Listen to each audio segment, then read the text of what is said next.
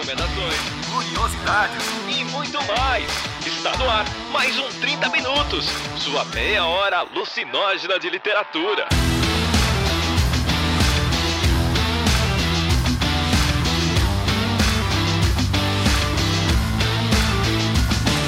Está começando mais um 30 Minutos, a sua meia hora alucinógena de literatura. Eu sou Arthur Marqueto e estou aqui com Cecília Garcia Marcon e Vilto Reis para falar com vocês do livro do Clube de Leitura, o primeiro desse ano, né? Que é o Pele de Homem, do Hubert e do Zanzin. Inclusive vim com a minha pele de homem hoje. Hoje eu vim sem pele de homem porque hoje em dia feminismo foi legalizado e cenas assim são comuns, né? Mas eu, enfim, vou deixar para falar da, mais adiante. Mas é aquilo, né? Se não é uma mulher para resolver as coisas, mesmo nós vestida de homem, é uma mulher que tem que resolver, né, gente? Tudo eu. É, a frase do livro é tudo eu nessa casa. Muito bem, então antes da gente ir para a sessão de recadinho, fica o aviso pro ouvinte que as nossas lives do Clube de Leitura sempre acontecem no primeiro ou no segundo, no sábado do mês, seguinte ao da leitura. E as, a versão do áudio lá é sempre mais completa, mais recheada de piadinhas e coisas e comentários e tudo mais que não cabe na edição. Então vale sempre a pena dar uma olhadinha lá quando vocês tiverem possibilidade. Além de sempre ter, né, durante a semana ali no, no Spotify, os lugares de interação que ajudam, né? São uma forma de engajamento que ajuda o podcast a ser recomendado para outras pessoas. Então, interagir com as enquetes e com as perguntinhas que a gente coloca lá, mesmo se você já tiver ouvido o episódio, ajuda o podcast a, a subir ali ajuda a gente a fazer de conta que o Spotify gosta da gente, sabe aquelas coisas? Chegamos nesse ponto. Mas é isso. Então vamos para sessão de recadinhos? Bora!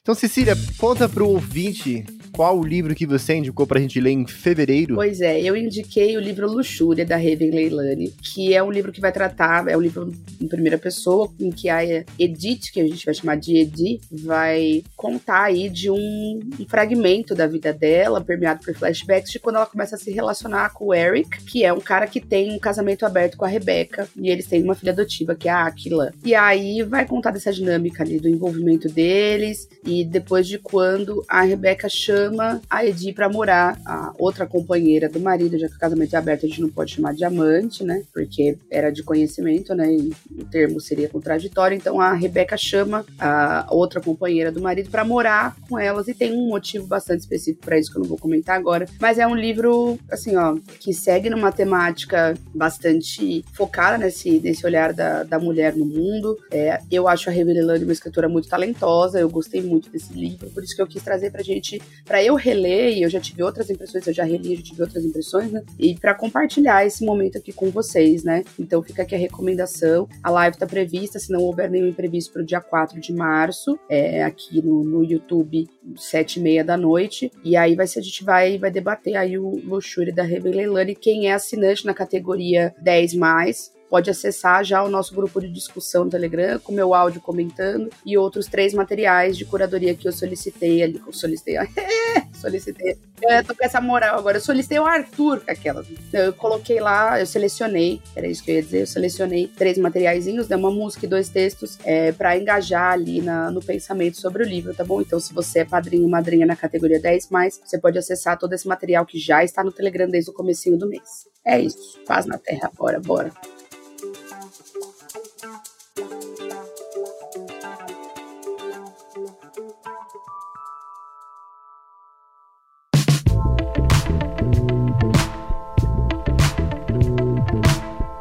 Muito bem, para aquele ouvinte que caiu de paraquedas e está descobrindo agora o Pele de Homem, Pele de Homem foi escrito por Hubert e ilustrado, desenhado por Zanzin. Então, Hubert, chama Hubert Bolar, nasceu em 21 de janeiro de 1971 e faleceu há pouco tempo, 12 de fevereiro de 2020. Ele recebeu já alguns prêmios, publicou bastante, bastantes quadrinhos, poucos deles foram traduzidos para cá né? Então a, o Pele de Homem chegou em 2021 por aqui. Ele recebeu em 2015, né, o prestigioso prêmio Jacques Lob é, pelo conjunto da obra como um todo, não como por algum quadrinho específico. É, e aí o, o parceiro dele, então, nesse trabalho é o Frederic Letellier.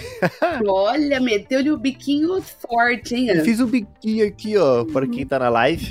Ele nasceu em 5 de janeiro de 1972, é francês também. Alguns trabalhos dele também são publicados apenas na França, então a gente conheceu eles aqui no Brasil pela primeira vez com o Pele de Homem. E o Pele de Homem em específico vai contar a história da Bianca, né, uma jovem ali que tá se casando. É, ela se casa na Itália renascentista, então é um casamento arranjado com o Giovanni, um jovem simpático, um comerciante. Giovanni. Giovanni. Giovanni, isso. Tinha que ter feito Bianca, um sotaque. Giovanni, Lorenzo. Ah. E aí ela descobre ali algumas coisas que, além do Giovanni não ser exatamente a pessoa que ele parece ser, tem uma camada de profundidade ali, ela recebe da família uma herança, que é uma pele de homem, e aí quando ela, quando Bianca se veste a, a pele de homem dela, ela vira Lorenzo. E aí, então, ela passa a vai viver na sociedade como inteiro, né, um homem. A gente promete parar em algum momento, tá bom? Mas nesse momento ainda. E aí, então, a, a- a temática que corre ali dentro do livro é a Bianca aproveitando, usufruindo dessa pele de homem pra descobrir, não só pra descobrir o Giovanni, mas também pra descobrir um pouquinho do que é o amor e a, a vida sexual dela, e também discutir um pouco as questões religiosas, teocráticas, sociais e tudo mais que acontece ali naquele lugar, e enfim, no final, fazer uma baderna boa. Vilto, você que, que ainda não falou muito desse livro, falou menos do que eu ia ser nos últimos meses, como é que foi esse contato pra você? Você já conhecia? Como é que foi a obra, a leitura? É, eu não conheci os autores, é, obviamente é, eu tenho falado mais de quadrinho ultimamente, mas é um universo assim muito grande, né, Pra quem vai mergulhar, pra quem vai ler, e é muito bom saber que tem coisas fora daquele padrão quadrinho de super-herói americano, sabe? Que é o, né, o, o mais popularizado assim. Os quadrinhos franceses, belgas, esses quadrinhos normalmente eles têm um, uma, sempre tem uma crítica social, sempre tem uma, uma coisa muito legal assim, uma coisa muito profunda. Foi uma leitura bem surpreendente, até porque eu não sabia muito do que se tratava HQ. Eu sabia, ah, beleza, escolheram pele de homem aí, vamos ver o que, que é isso e tal. E aí comecei a ler, cara, foi uma leitura muito fluida também, muito tranquila de se fazer, né? Tipo, tu começa. Eu, assim, quando eu olhei até. Ah, Itália renascentista, que sei lá, período estranho. pra ver num quadrinho aqui do clube. né?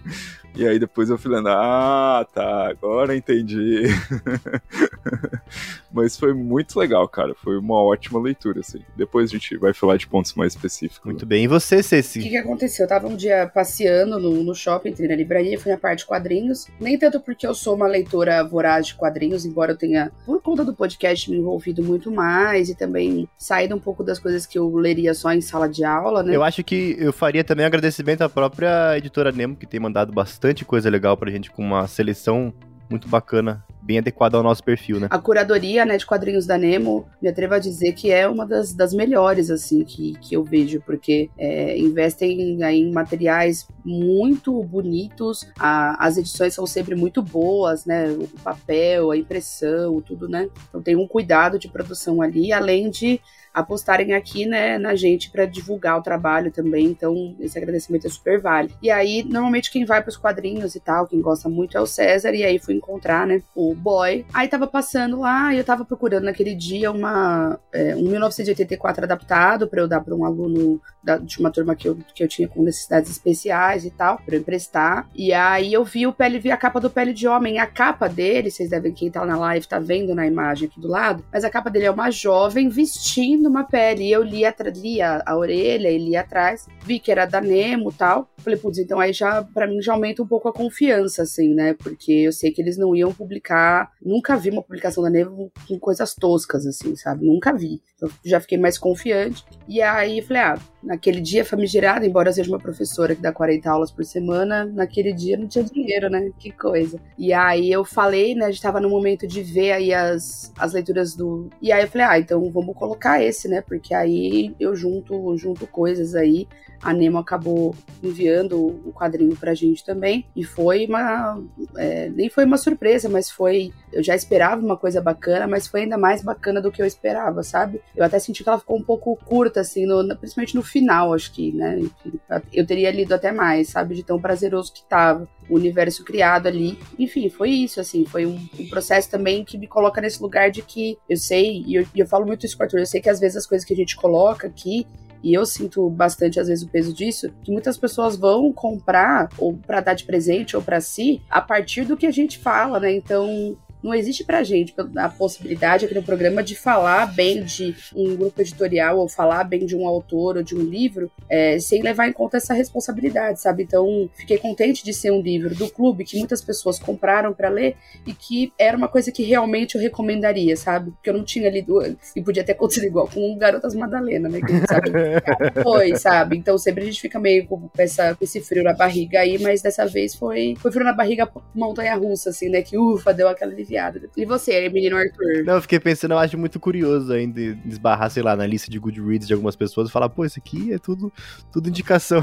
tudo livro Rapaz, isso me dá um frio na espinha. Eu fico, meu Deus do céu, tomara que a pessoa, tomara que a pessoa não tenha gastado muito dinheiro. Eu fico nervoso. Mas é, é interessante. Eu não conhecia nem nenhum dos dois autores, tampouco conhecia o quadrinho e foi uma, uma surpresa muito interessante, assim. Pra, variar, eu não leio muita resenha, acabei lendo mais ou menos o que tinha para poder falar no podcast, mas eu nem sabia o que esperar, assim. E aí, se você abrir a página do livro, você vê que ele ganhou 10 prêmios, quase 10 prêmios. Tem uma série de prêmios que ele levou em 2020 e 2021. Mas foi uma surpresa boa, assim. Achei o, a arte muito bonita, acho que tem uma escolha muito boa de representação ali, principalmente erótica, de como ele faz a representação dos corpos e dos corpos nus no geral, acho bem bacana, assim. E aí, já entrando em uma, uma das temáticas pra gente discutir, e aí que eu acho que a, a questão principal do livro, que é a questão da, da exploração da sexualidade ali, né? Que é a, me parece o ponto principal,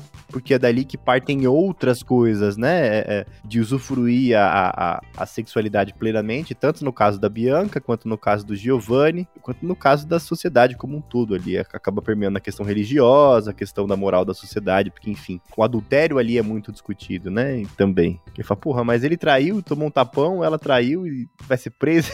vai, vai, que porra Nossa, humilhada, né? né? Puta que pariu, horrível. E aí eu queria saber de vocês como é que foi esse essa, essa relação, assim. Eu sei que é, quando eu comecei a ler, eu fui muito surpreendido positivamente logo com aquela cena já do começo, que é a primeira vez em que a Bianca veste a pele de homem e aí ela começa a explorar o corpo masculino aí e ali ela começa a, e aí tem aquela representação do, do orgasmo com as fontes ali no final, né, que tem toda aquela aquela legal. troca. É.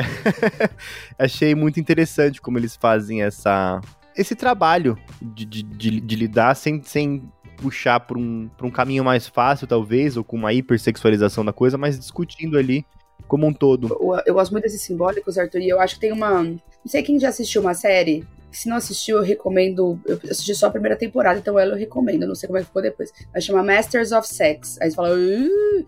Mas o Masters era por causa do nome do doutor, que era Masters. E ele vai estudar como auxiliar é, questão da sexualidade, porque em determinado momento ele descobre que as mulheres fingem orgasmo. Então, sabe quando eu falo assim, o quê? Como assim elas estão fingindo? E é uma série, então, que vai ter gente transando pra caramba e tal, e estudos sobre isso, enfim. Mas a abertura da série é um monte desse tipo de imagem, tipo, um trem entrando no túnel, alguém descascando uma banana. São vários, várias imagens que colocam, colocam a gente nessa coisa de, de é, associação, né, com a, com a, sexualidade, mas que não são é, esdrúxulas, não são são criativas e são, né, não são excessivas, assim, sabe? Não são pornográficas, assim. Elas ficam até divertidas e dão uma leveza um pouco pra coisa, assim. Vou ver se eu acho a abertura só no YouTube. Se eu achar, eu coloco aqui no link da descrição. Cara, eu gostei muito da representação do carnaval, cara, dentro da história, assim. Tipo, quando começa com. Óbvio, isso já é mais pro final, assim, né? Mas, tipo, a, a forma como ele escolhe representar a festa, né? E também é legal porque é o contraste, né, da repressão que eles estavam vivendo vivendo ali naquela cidade da repressão religiosa e de repente quando libera tudo, assim, né? Tipo, a liberdade, a felicidade que ele transmite com os desenhos, ao mesmo tempo que tem aquele, aquele pessoal que, tipo, tá ali pagando penitência porque não quer se envolver com aquela galera, mas muito claramente quer se envolver, tá ligado? Exatamente. É, a figura do irmão é isso o tempo inteiro, né? Ele tá todo o tempo desejando alguma coisa, mas ele tá no, no, no completamente no parafuso desse... Damaro Malafaia, né? Tipo... É, o Damaro, é. Damaro. Damaro Malafaia. Eu nem sei mais o nome dele, pra mim ele é o irmão da Mari. a gente comentou isso no, no, nos grupos. Mano, surreal, né? E o quanto esse cara devia ter um tanto de tesão enrustido ali, né? Porque esse tanto, você olha e fala assim, ai, gente, o Freud, né? Com todas as questões graves, sabe, psicanálise. Mas eu acho que ele brinca, eles brincam um pouco com isso, né, no, no quadrinho, porque toda hora que ele vê um decote, ele fica completamente embasbacado e ele fica, ah, peitos, pelo amor de Deus. Que absurdo, né? E ele vai, ele vai piorando, né? E tem e, e, vai tratar um pouco da nossa relação com o desejo, né? O quanto a não realização do desejo, ela às vezes vai culminar na, numa agressividade, numa escrotícia, numa repressão, num julgamento, né?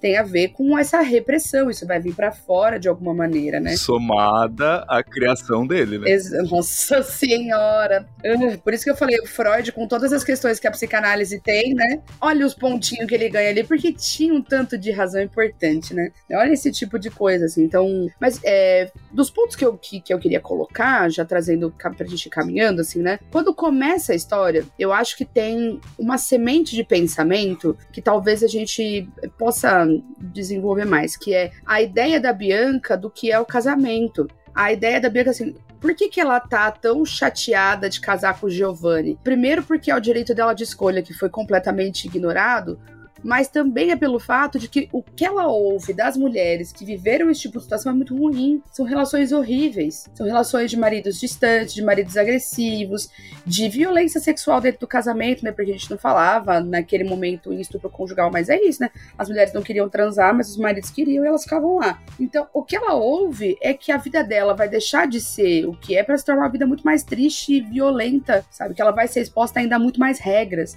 a muito mais escrutínio. Então, existe existe uma questão da gente pensar o que, que é o casamento para mulher até hoje. Que mulheres precisam se justificar até hoje quando elas não se casam. A gente não tá mais na, na Itália renascentista. A gente tá em 2023. E ainda não é uma decisão simples o escolher não casar, por exemplo. Porque o casamento ali, ele é uma justificativa do coito. É isso né? Para você transar, você tem que estar tá casado, para justificar aí, né, o que tá acontecendo. Então, essa relação que aparece com o casamento e, e, a saída que as mulheres da família foram encontrando, que era essa pele mágica. E aí a tia, que tia maravilhosa, sejam essa tia, né, que vira e fala assim: "Você tá chateada, passa uns dias aqui comigo antes de casar que eu vou, vou mostrar um negócio pra você". E aí ela mostra a pele e fala assim: "Ó, oh, as mulheres da nossa família vestiam isso e exploravam o mundo é, como um homem". Menos a sua mãe. Menos a sua mãe. sua mãe era mais só explorou um dia, depois a mãe conta que, na verdade, teve medo, né? E que, do que ela podia sentir e tudo mais. E esse medo também me passa assim. Só que a Bianca não é dessas, né? Porque a Bianca imediatamente percebe o quanto, inclusive, dentro do casamento existe uma desigualdade absurdamente maior do que ela sequer vislumbrava. Então aí tem uma coisa, né? Muitas vezes as próprias mulheres não conseguem, por diversas razões, vislumbrar o que, que é que elas não estão vivendo na sociedade. Às vezes é difícil até a gente conseguir ter a perspectiva do que, que um homem vive e a gente não. Porque a nossa vivência é tão cheia de restrições que não passa pela nossa cabeça algumas coisas. E era o que aconteceu com a Bianca. Ela falou assim: pera, os caras têm um clubinho para vir fazer merda e todo mundo sabe que o pessoal vem aqui se vestir de mulher, um comer o cu do outro, foda-se. Como assim? Todo mundo sabia o que acontecia lá. Então ali ela tem um, um, salto cognitivo mesmo. Pera, é muito pior do que eu imaginava. Porque, né? Enfim. Antes da gente se aprofundar nesse quesito e a gente ouvir o vídeo também, acho que é importante fazer uma ressalva para quem leu, para quem. Mais para quem quer, quer, quer, se aprofundar no quadrinho, né? A, a, caso não tenha ficado claro, é um quadrinho que pesa bastante na fantasia, né? Então, apesar de, de ter um, um recorte cronológico bastante específico, a gente estrutura e pensa nessa narrativa enquanto localidade, enquanto localização, espaço temporal, não muito por um retrato específico do que era aquela era, mas eu acho que para fazer essa transposição que a Ceci falou, que ela falou que é de, de, de, colocar. Olha como essas questões antigas ainda fazem sentido até hoje, né? Então, essa questão do casamento forçado, da, a, a, da restrição sexual, enfim, toda essa questão está ali em. em quanto que tá? Em 100, 1200, 1300, não sei exatamente a data do, do quadrinho. Mas quanto a algumas questões que estão ali no começo, elas persistem até os dias de hoje, né? Eu acho que é importante porque sempre tem aquela, aquela percepção de, pô, mas não existiria uma mulher tão assertiva nesse tempo. Então acho que vale a pena a gente pensar que existe ali uma, uma, uma questão também de de trabalhar essa temática. E assim, né, vamos combinar, não existe pele que transforme a gente em homem. Então, se a gente consegue, a gente consegue entender que a história tá propondo fantasia, eu acho, né? Mas acho que é sempre bom dar uma, dar uma ressaltada quando a gente ficar pensando na, na discussão, porque, enfim, Sempre tem o, o, puritanismo do, ah, mas é porque isso é muito inverossímil. Mas os elfos não eram brancos. É, é, ah, meu Deus do céu. É, é, é, era mais ou menos isso que eu tava pensando. É, a mesma linha de raciocínio, tá ligado? e, e você, viu, o que, que você achou dessa questão? Porque aí eu puxo depois e já emendo com um pouquinho com a discussão que a Ceci levantou no grupo. Cara, eu, eu fiquei pensando que a gente falou da personagem da tia, né? Eu gostei muito dessa personagem porque ao mesmo tempo que ela, ela dá o oportunidade para Bianca descobrir o mundo que oferece, né? A pele de homem, ao mesmo tempo ela não é a personagem perfeita, né? Porque quando ela descobre que a mãe da Bianca descobre, ela vaza, né? Ela fica com medo. e tanto depois, quando ela volta, a Bianca fica putaça com ela, né? Então. É o famigerado comigo morreu, né? É. é um amigo isqueirinho. Deixa eu tacar fogo nisso aqui, agora que o bagulho ficou ruim, vou dar um pulinho pra fora, mas depois eu volto. É o pilha errada, né? Ele bota tudo na pilha errada e depois ele se, né, se manda. É que ela mesmo não imaginava imaginava, né, que a Bianca ia se, se aprofundar tanto naquela vivência. Pelo que dá a entender, é a primeira vez que acontece de, de, de alguém usar a pele daquela forma, né? É, é exatamente. Eu gosto da mãe encontrando, falando, ué? Que porra é essa? Peraí. o Lorenzo na rua a primeira vez. O que que tá acontecendo? Bianca? Tá usando? então, mas o, o, o, fato dela, digamos assim, em certo momento ela virar isentona, vamos dizer assim, é, é tipo muito torna ela uma personagem verossímil, sabe? Que, tipo, cara, alguém naquele contexto, cara, pensa a merda que isso podia dar, né? É bruxaria, tá ligado? Isso é bruxaria, né? Então. né? Mas... E o rolê da. E o rolê geracional, né, Vilto? Porque, assim, é muito mais fácil para uma geração caminhar a partir das conquistas da geração anterior, né? Então, é claro que é, é normal que a tia tenha muito mais cu na mão do que a Bianca. E se a e, assim, e, e filhas ou é, outras pessoas próximas aí de uma geração pós-Bianca, vão olhar pra Bianca e achar a Bianca uma bunda mole também. Mas esse olhar ele não facilita, porque é, é isso, né? O caminhar da estrada ele vai sendo construído gera, de geração em geração, né? E às vezes uma geração precisa retomar algo que estava antes para depois caminhar de novo. Enfim, mas esse olhar geracional, né? A tia era mais medrosa mesmo, mas ela era de um outro momento. E é, isso há de, de se pesar também, né? E não tão medrosa quanto a mãe, né? Interessante destacar isso também, porque a mãe. Importante, ela já era diferente. Ela já era avançada para a geração dela. Já era uma Bianca daquela geração né? Então tem, há de se, de se pensar é, isso. Bianca né? daquela geração. Ninguém vai nem. O Arthur nem sabe essa referência do Jonathan na nova geração, que ele era criança. Não, claro que eu sei, pô, dance, pô, tranca, dance com emoção. Meu Deus, ele cantou Jonathan da nova geração. É, Desculpa, viu, gente? Vocês perdoam, viu, vocês ouvintes. Não era o que eu pretendia. Acho que só você, você acha que só você pode cantar nesse podcast? Não, eu nem acho que eu posso cantar, eu só canto mesmo, que eu não tenho noção. O objetivo agora das nossas cantorias é estragar todo o momento que a, a sua amiga gravou com a gente, construiu, a Cris.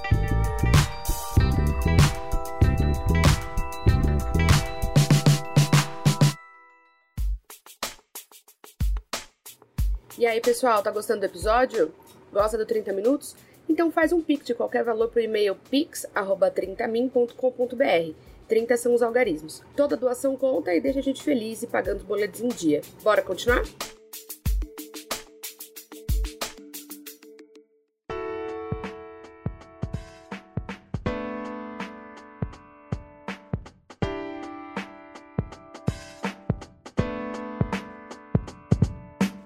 Ceci, você levantou uma discussão no tópico de leitura, falando um pouco sobre a, a diferença da, da repressão sexual sentida pelos homens e sentida pelas mulheres ao longo dessa narrativa. Vamos comentar um pouquinho disso? Você retomar essa discussão? Então, lá no, no grupo, né, no, no canal ali dos assinantes, né, no Telegram, a gente abriu ali no grupo e eu comentei que uma das coisas que me chama atenção é que existe também uma repressão sexual por parte dos homens, né? O pessoal falou surpresa ruim, né, Arthur? Não aguentou, né? Já é. Desculpa. eu, eu falei, não, eu, vou, eu sei, eu tinha certeza que você ia rir a hora que você visse, então eu tava só aqui, ó, aguardando. Não é, sabe o que é? É porque eu cantei, porque às vezes a pessoa, tem sempre aquela pessoa que não quer parecer que tá fora do assunto e fala, não, não, eu conheço, eu conheço, sem conhecer, entendeu? Então eu, eu tive que, quis fazer um contexto, falar, não, realmente eu conheço, é desse jeito, entendeu? Mas resolvi não declamar e preferi cantar. Acontece. Entendi. Ah, poxa, que bom, né? Desculpas por cortar o seu. Não, mas de forma alguma. O que que acontece, né? Eu acho que existe uma repressão sexual por parte dos homens porque eles também transam com as suas esposas de uma forma mecânica. Então é uma relação que não são relações sexuais sem intimidade e que não existe essa percepção do do prazer do outro, essa afetividade. Veja, por afetividade, quando eu falo de relação sexual por afetividade, não tô querendo dizer que tem que ser dentro de um relacionamento ou monogâmico, nada disso.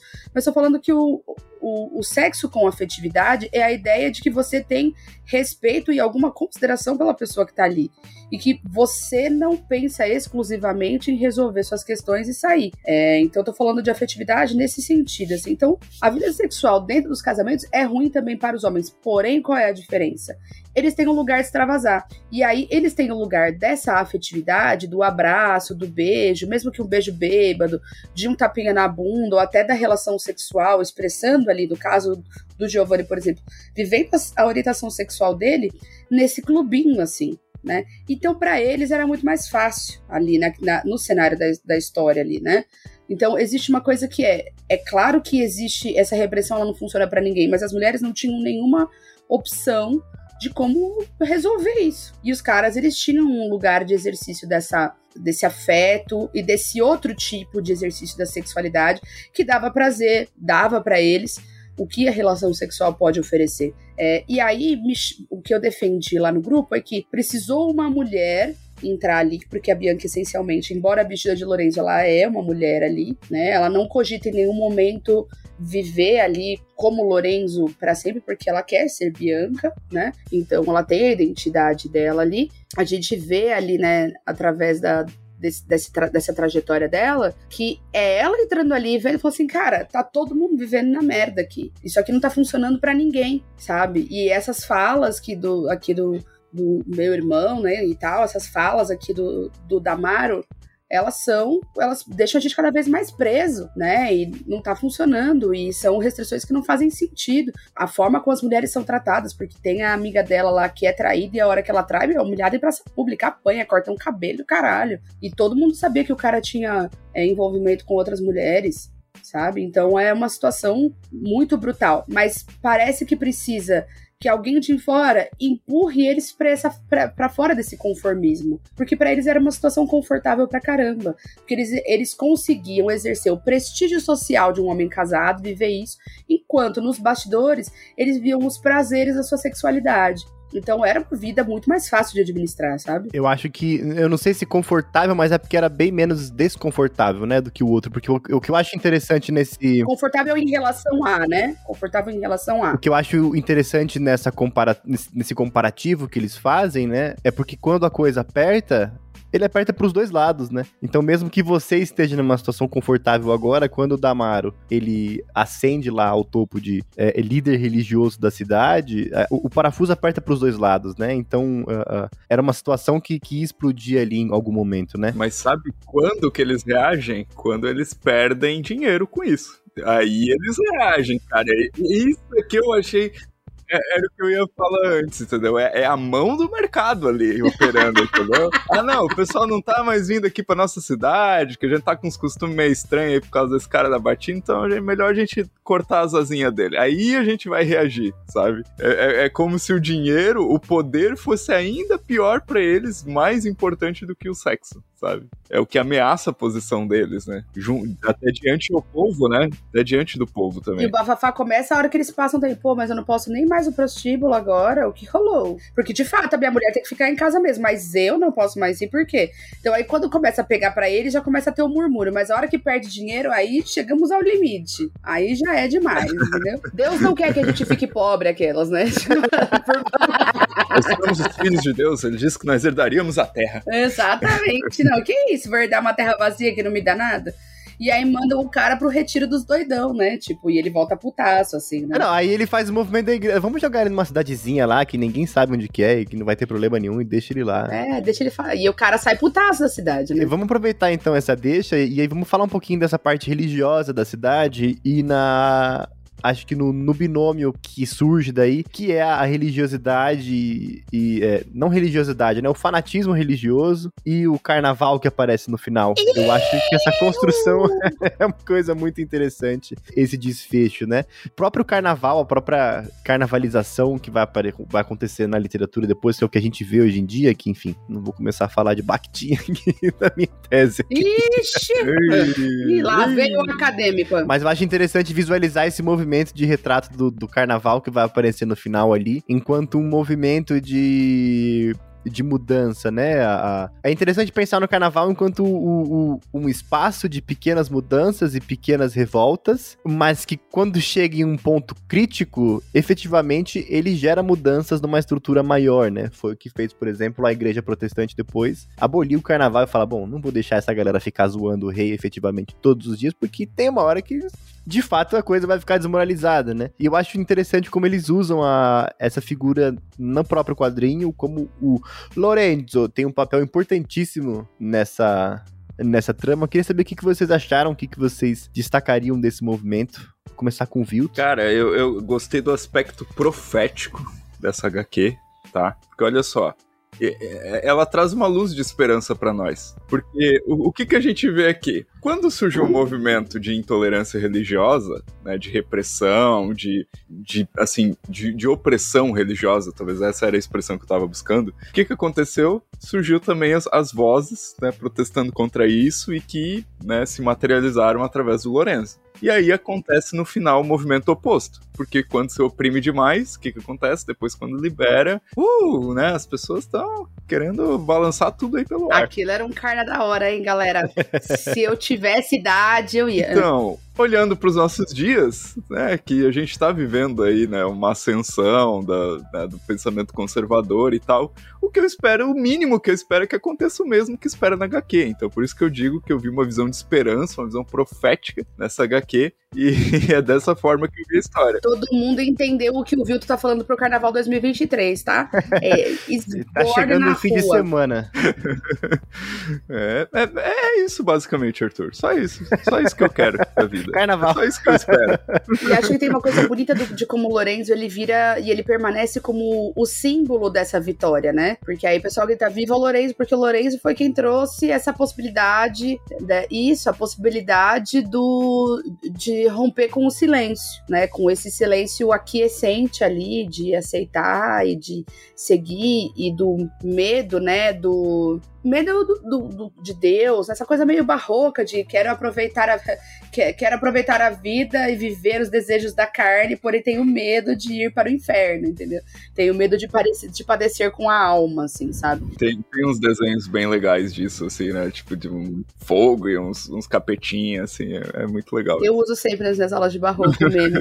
tem um que eu fiz que é o cara apertando os dois botões, assim, que é, sabe, o super-herói suando, assim, não sabe qual botão apertar, aquele desenho padrão, aí um é, é viver os prazeres da carne, viver é, alma em descanso eterno. Tipo, uh, tipo uh, como faz, né? Mas eu acho que se livra um pouco disso, assim, isso é bem, isso é bem legal, né? Tem um lado bacana da gente pensar também, que é a questão do disfarce. Porque o Lourenço não existe, né, galera? Então, também, de alguma forma, tinha ali para Bianca alguma possibilidade de garantir que ela não ia se fuder com a história. Sabe assim? Tipo, eu, é só guardar essa pele numa caixa. Ela só não precisava ser pega, né? Tem isso também. Ela, é isso, né? A única situação em que ela seria pega, é, que ela se ferraria, seria se ela fosse pega. Que foi o que aconteceu com o coitado do Giovanni, né?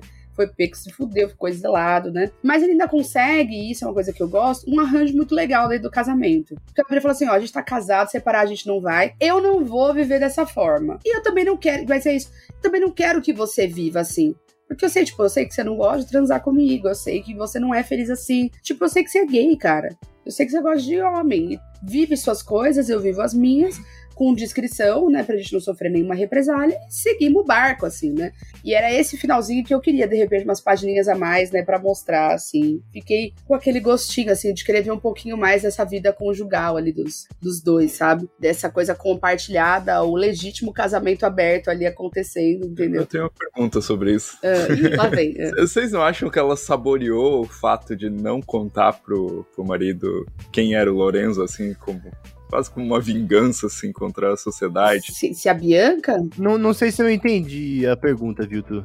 É, ela podia abrir com ele que ela é era o Lourenço. Ela podia ter contado. Porque ele ficou apaixonadaço, né? Tipo, o cara ia lá, não, sei, não sei pra onde, continuava, ai, Lorenzo, não sei o que e tal. E em nenhum momento ela conta ali, né? Pelo menos até onde acaba a história. Mas você acha que via a possibilidade dela contar, ó, oh, Lorenzo sou eu, eu vesti uma pele que me transformava em homem? Por que não? Você acha real? Eu não acho que isso, eu não envio isso como possibilidade. Mas além de tudo, ela não estaria expondo só a ela, né? Porque é uma pele que tá na família há gerações. Além de eu não ver como possibilidade expor uma história tão fantástica como essa, sem soar como uma mulher profundamente louca e sofrer as consequências que a mulher louca sofre, ela não estaria expondo só ela, porque não foi uma coisa que ela achou, uma coisa que vinha na família dela, então todas as mulheres iam se fuder, entendeu? Antes e depois e durante, todas, entendeu? Então, o segredo, segredo mesmo, é proteção de, do rabo de todo mundo tá na reta, entendeu? Eu não acho que nem só que a proteção é segredo, mas é um lance de que é uma, uma tradição feminina de visualização, porque a, a, a questão da, da discussão ali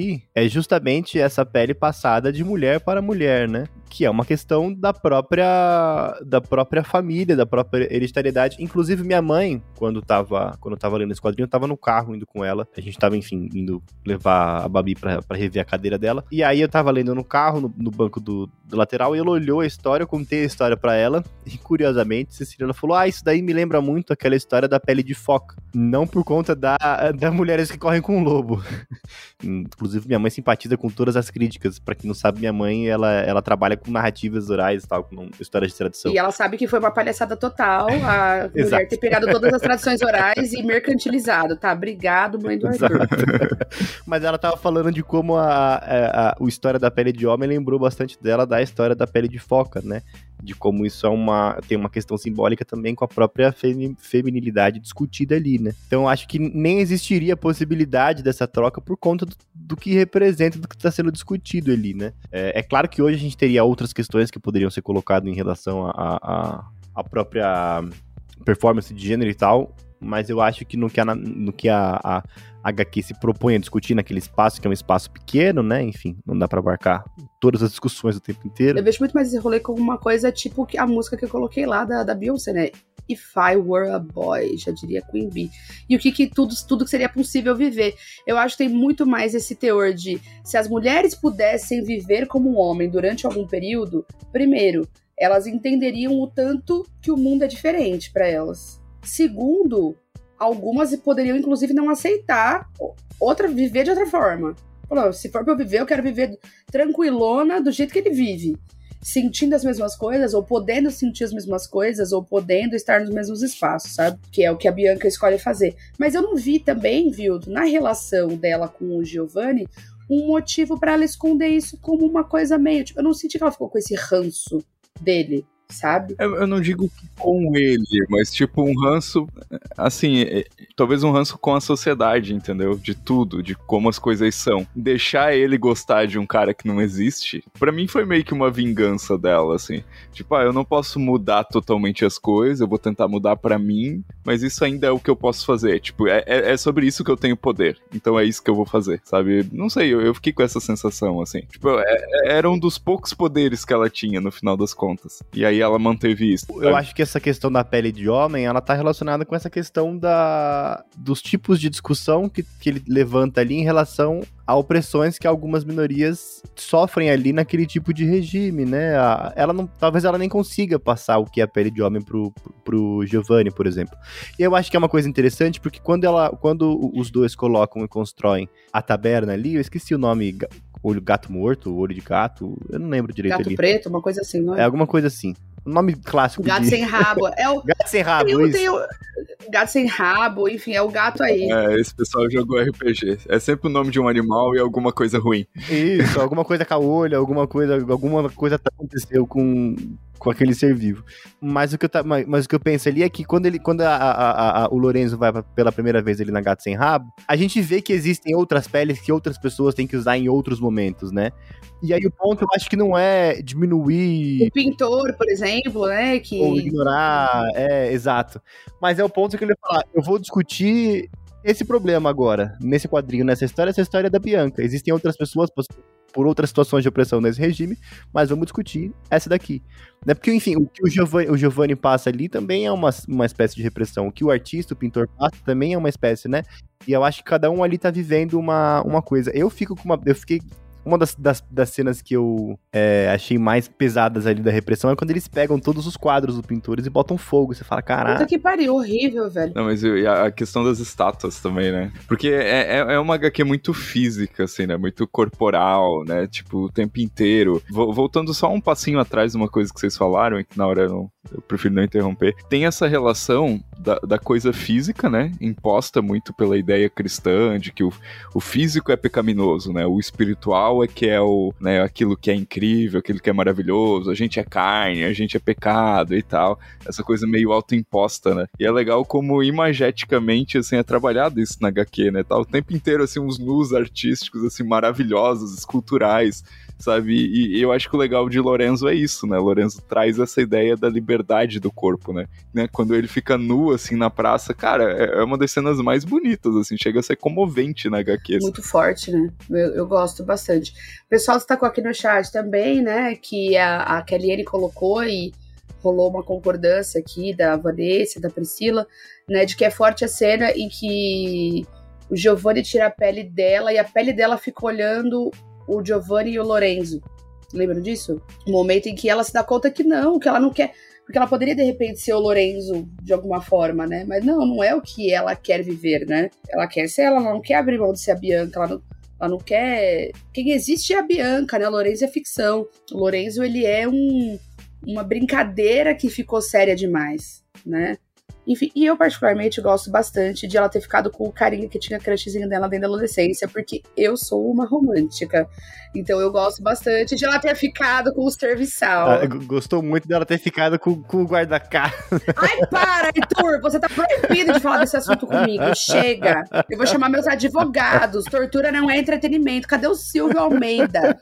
Quem tá no grupo entendeu essa, tá, gente? O Prometo. Vilto, o, Vilto, o Vilto viu essa discussão recente? O, o Arthur acabou com a minha vida na sexta-feira. Era a primeira tarde que eu tinha livre em dias. Foi, foi, um- foi um, um comentário honestamente sem querer dessa vez. É porque o autor do, do Lady Chatterley era um grande nazista fascista maluco. E eu não sabia, porque eu só li o Amante de Lady Chatterley. Ah, sim, eu, eu vi isso no grupo, eu vi isso no grupo. Só li o Amante de Lady Chatterley, nunca pesquisei sobre o cara, só li o livro. E ele virou e falou assim: é, vou desmascarar você, que você separa o autor da obra assim. Aí, do que ele tá falando?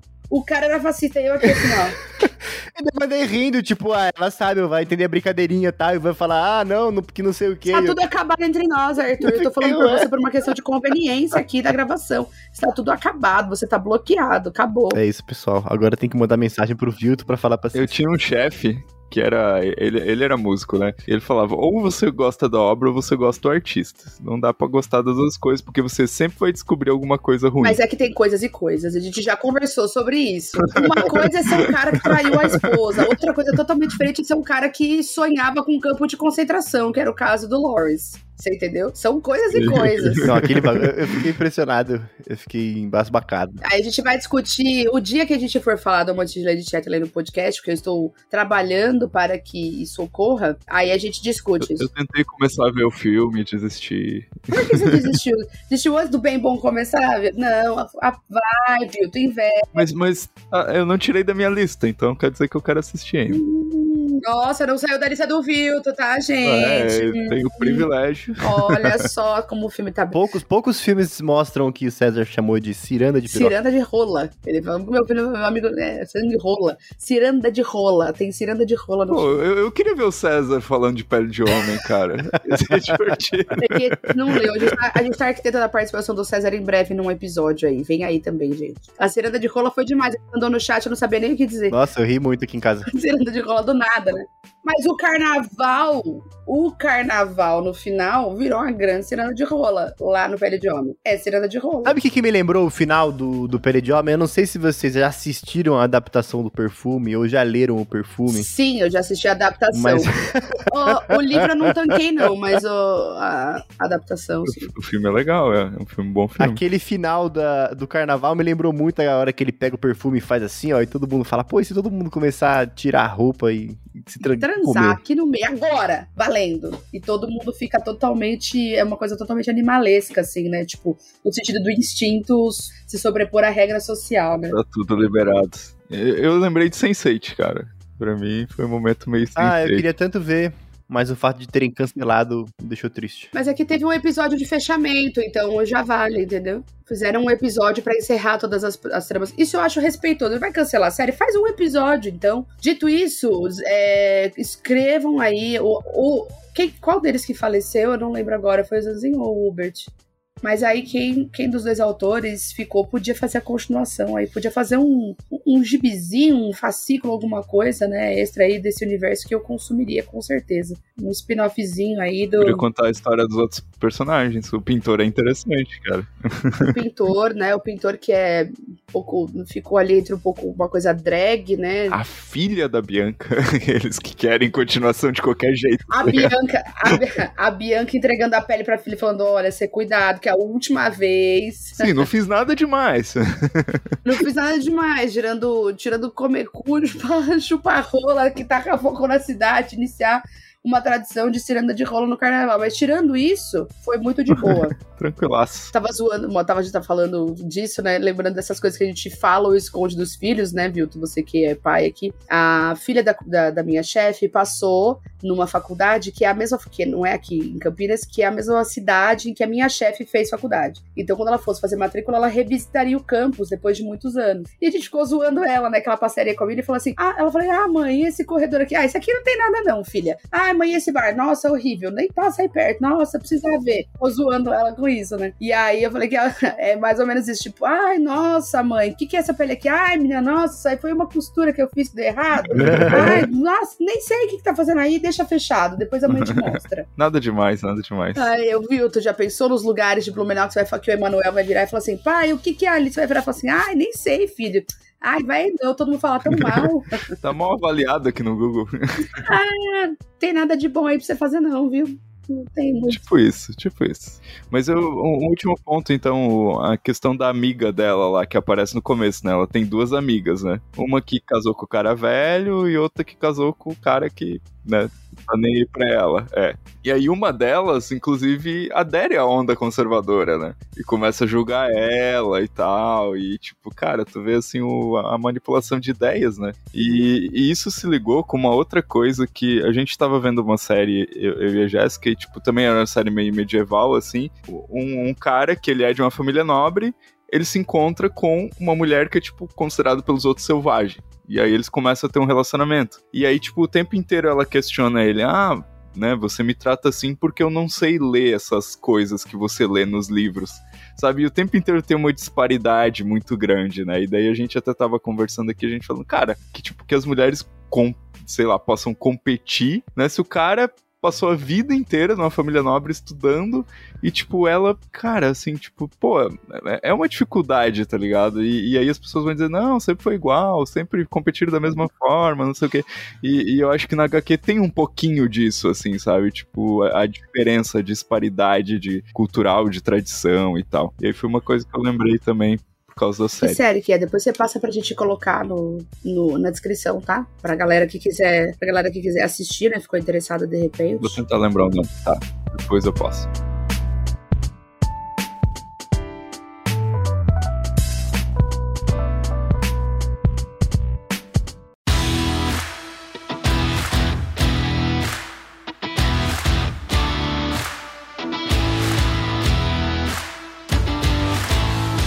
Então chegamos aqui ao fim de mais um episódio do 30 Minutos do Clube de Leitura de janeiro de 2023. Discutimos sobre Pele de Homem. Queria agradecer então, antes de tudo, as pessoas que eu vi aqui na live. Se alguém tiver no chat e quiser que eu diga o nome, é, pode digitar agora. Quem eu vi que comentou aqui foi a Cristina, a Vanessa, a Kellyanne, a Nicole, a Priscila e o Diniz. Em parênteses, falando que minha, meu microfone parece uma coxinha. Aí, Arthur, se joga, querido. Pessoal, esse episódio é o que sai antes do carnaval, tá? Sai essa semana ainda, então quinta, quinta-feira deve estar lá para vocês já tudo editadinho, tá? Pessoal, obrigada por terem escutado até aqui. Já fica o convite para a próxima live no dia 4 de março do livro Luxúria da Raven Lane, uma super leitura que vai ter muita discussão interessante como essa teve, porque a gente não vai falar de questões de casamento, sexualidade, permeadas aí por questões de classe bastante sérias e também por questões raciais importantíssimas de serem discutidas, tá bom?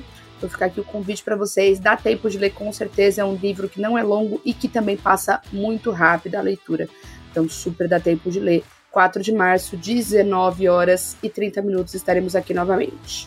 Viu, Tu? E você? O que você tem para nós? Então, minha gente, essa semana que saiu o podcast, se você estiver ouvindo na semana que saiu, né, entre os dias 13 de fevereiro e 17 de fevereiro de 2023, é, estão abertas as inscrições para o meu curso Caminho do Escritor 2.0, então é uma versão atualizada aí que a gente regravou tudo.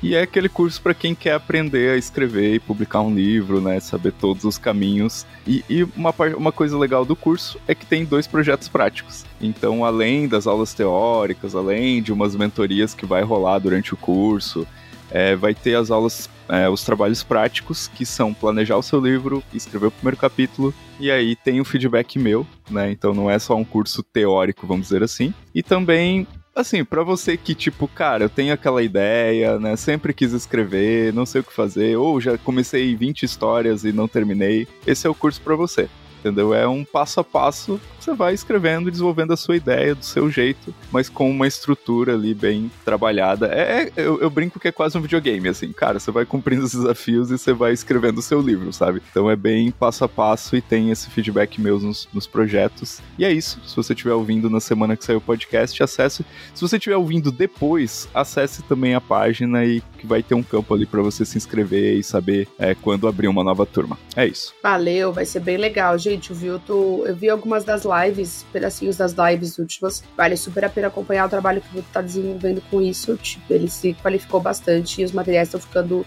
super legais. Então dá uma olhadinha lá e se rolar. Tem bastante gente que pergunta, né, se a gente tem indicação de oficina para escrever. E essa é uma que é acessível, né? E que é negociável e que é possível. E o, o Vilton é um professor acessível também, né? Pra parcelar bem caso é, eu, eu assumo que eu ouvi a propaganda e fiquei eu com vontade aqui também.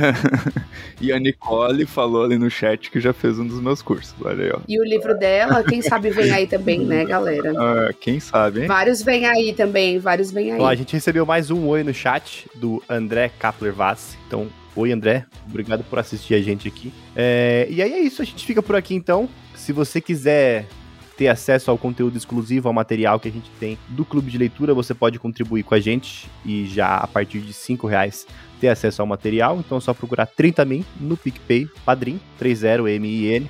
E aí você pode contribuir já a partir de 5 reais, você tem acesso ao grupo do WhatsApp, e aí não tem lá, lá não tem um acervo das leituras, mas a gente acaba comentando algumas coisas lá. A partir de 10, você tem acesso é, ao grupo do Telegram, que é um repositório mesmo do material que tem lá, que tem agora material de apoio que a gente tem colocado lá, mais o, o tópico que a gente põe mensalmente no dia 15, para vocês comentarem o livro no todo. E a partir de 20 reais você faz parte do projeto Fura Fila. A gente já elencou a primeira pauta aí, o sorteio da Thelma Lúcia Cobori. Já vem aí, já estamos produzindo a próxima pauta. Vem esse semestre ainda, em que momento? Que momento? Opa, a partir de 20 reais você participa dos sorteios que já voltaram a acontecer, inclusive. Exatamente. A Nicole, inclusive, que tá aqui no chat, ganhou o, um dos, dos pele de homem. Nicole, se não me engano, o seu foi um dos autografados, né? Olha aqui. Exato. A gente vai, a gente vai sortear outro esse mês, já que a gente fez a live aqui. É, exato. Então, vocês aí da faixa de 20. A gente sorteia e depois divulga nas redes o, o nome, tá? A gente fala diretamente com, com a pessoa, mas a gente sempre sorteia todo mês um livro, um box, alguma coisa.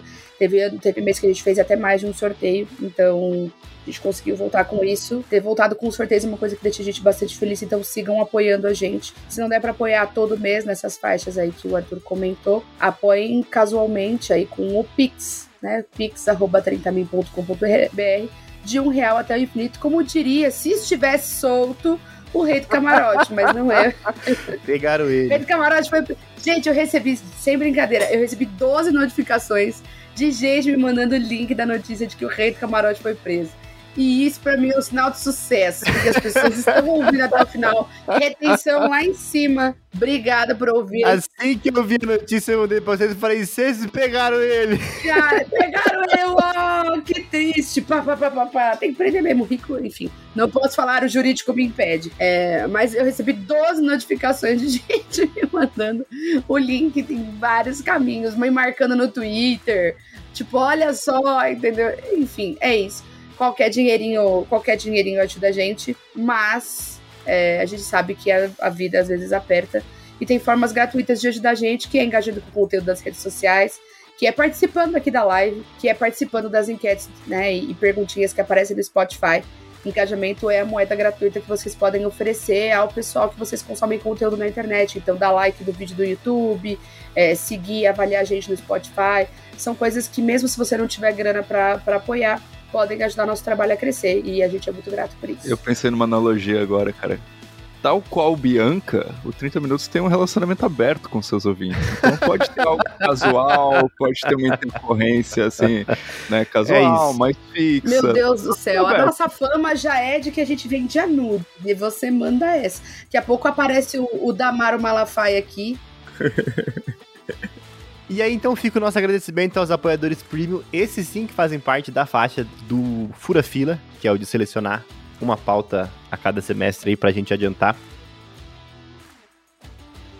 Que são Diniz Bortolotto, Gabriela Valentim, Kelly Cristina da Silva, Maria Beatriz Catelan Cunha, Thelma Lúcia Cobori, Renato Oliveira Lamonia Ribeiro, Marlon Beckenbrock, Lucas Brito Silva e Bruna Cabral. Muito obrigado. A Thelma aqui. E a Thelma Cobori foi só você falar, ela oi, deu Thelma. oi. A gente invocou a Thelma no chat. Tem noção do poder, não? É isso, muito obrigado e até a próxima. Até a próxima, galera. 4 de março a gente se encontra. Um beijão.